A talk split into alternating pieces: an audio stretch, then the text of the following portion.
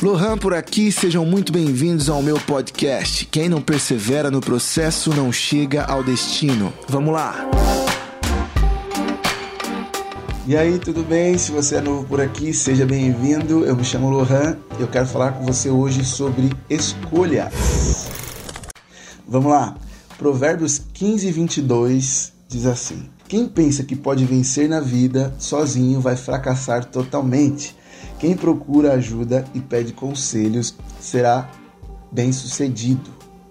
Agora, por que isso?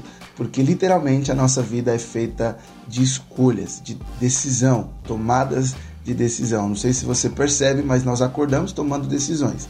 Então o celular desperta, você acorda sozinho, você tem que decidir. Eu levanto agora ou eu durmo mais 10 minutinhos. Quando você sai da sua cama, você vai ao banheiro e você decide, eu vou escovar os dentes somente, eu vou tomar um banho. E aí depois você tem que decidir qual roupa você vai vestir. E depois você vai pro café. Aí você tem que decidir, eu vou comer um misto quente, eu vou comer um pão na chapa com manteiga, eu vou tomar café, tomar Nescau, tomar suco de laranja, ou vou fazer uns ovos mexidos. Você vê o tanto de decisão que você já tomou na primeira hora do seu dia, quando você acordou. E nós passamos o dia tomando decisões. O engraçado é que à medida que nós vamos tomando decisões, a nossa vida vai se movimentando, vai andando.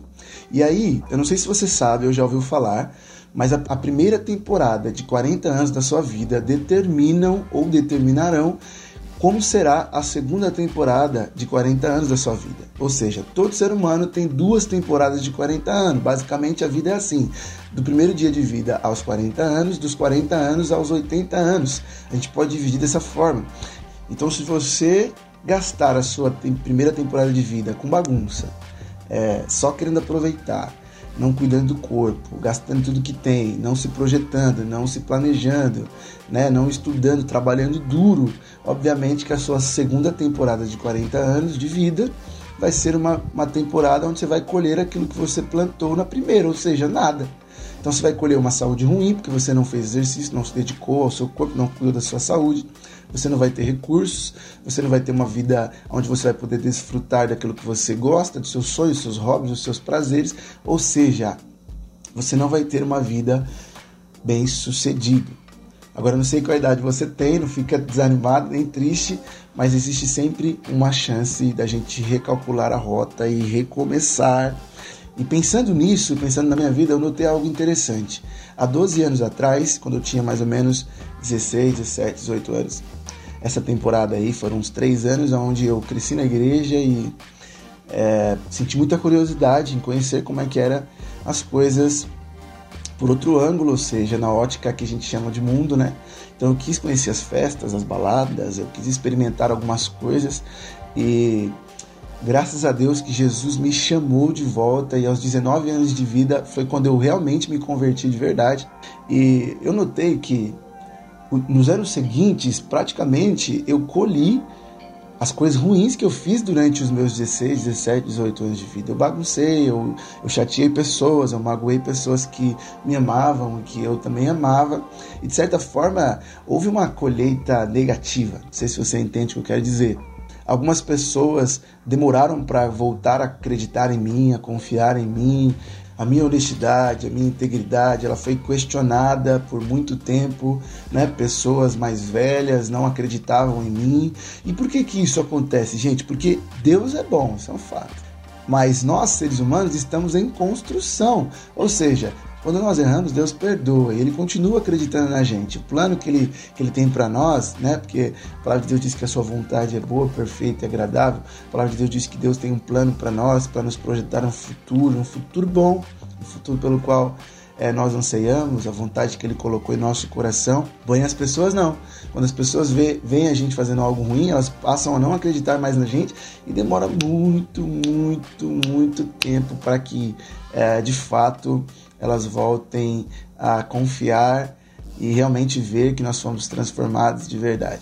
Agora, engraçado, gente, aqui eu era um adolescente, eu era uma criança, de 16 a 18 anos, é um adolescente, é uma criança, não sabe o que está fazendo.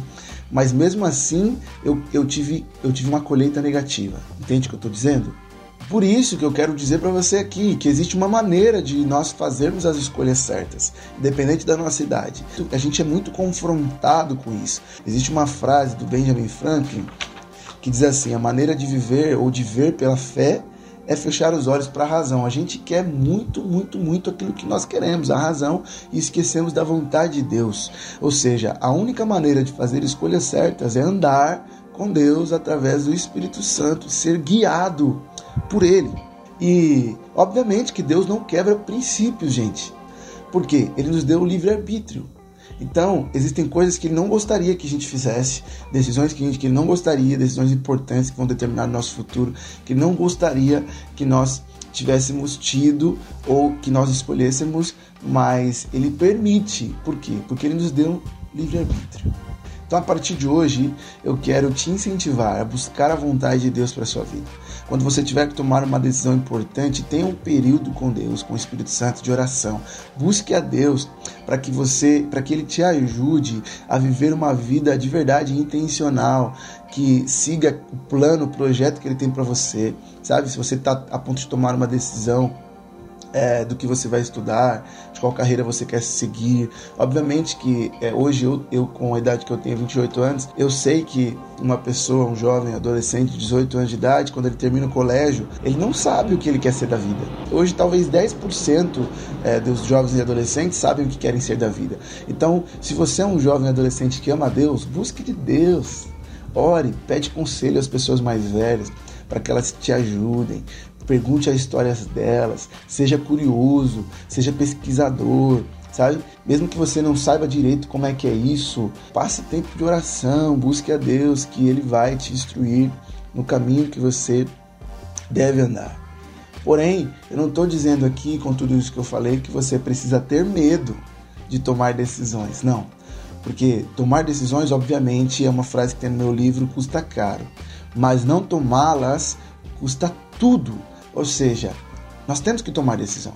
Você vai ter que tomar decisão, você vai ter que escolher com quem você vai se casar, você vai ter que escolher o que você vai estudar, você vai ter que escolher a profissão que você quer ter, você vai ter que escolher os lugares que você quer frequentar. Não tem como fugir disso. Mas eu quero te dizer que você pode ter as escolhas corretas. Aí agora você pode estar se perguntando, mas Lohan, eu sinto que eu só tomei, eu só fiz escolhas erradas na minha vida.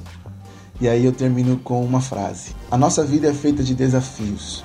Todos nós temos desafios. Alguns desafios nós mesmos entramos porque tomamos alguma decisão errada. Mas a verdade, queridos, é que muitos homens devem a grandeza da sua vida aos obstáculos que tiveram que enfrentar. É uma frase de Charles Spurgeon e eu termino dizendo que não importa o que você tem tido que enfrentar, aproveita isso para que isso te faça crescer para que isso te faça ajudar outras pessoas a não cometerem os mesmos erros que você está cometendo ou cometeu, tá bom? Então, valeu. Eu espero que esse vídeo tenha feito sentido para você. Ame mais Jesus a cada dia, viva com Deus e até a próxima. Um abraço.